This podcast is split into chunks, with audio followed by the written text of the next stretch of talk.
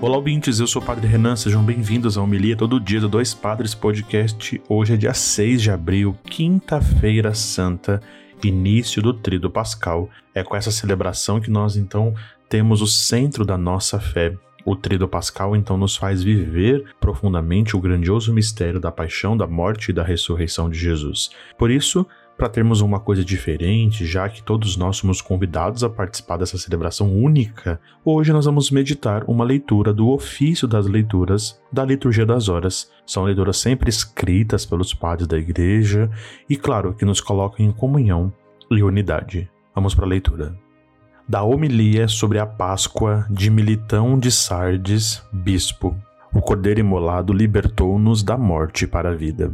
Muitas coisas foram preditas pelos profetas sobre o mistério da Páscoa, que é Cristo, a quem seja dada a glória pelos séculos dos séculos. Amém.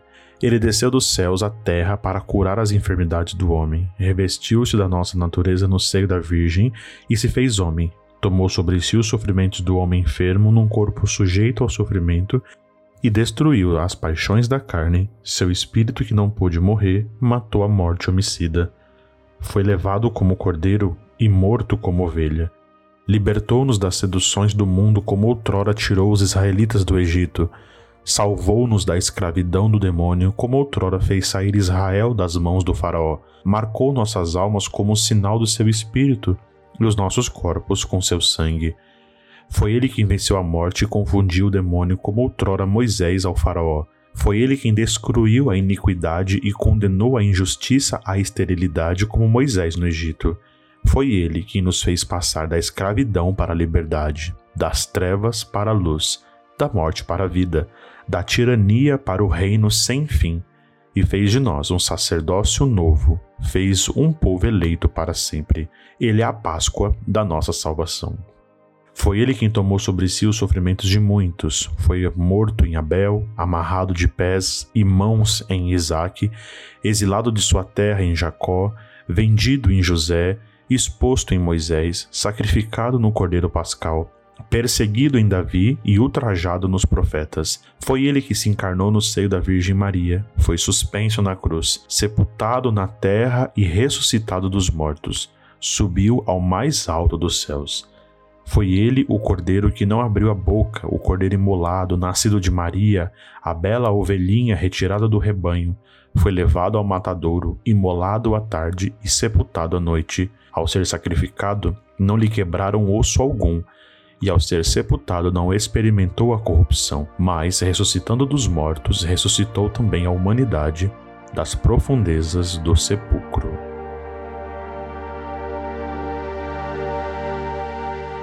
Muito bem, queridos irmãos e queridas irmãs, queridos ouvintes, depois de uma leitura tão linda como essa, onde tem tantos significados, não nos sobram coisas para falar, mas para recordar tudo aquilo que a liturgia, mais o ofício e também a liturgia das horas nos convidam a rezar, de entender tantos sinais que o Antigo Testamento faz para nós chegarmos até a figura de Jesus esse no qual nessa quinta-feira nós celebramos, começamos a olhar para sua paixão, morte e ressurreição nessa celebração do Tríduo Pascal.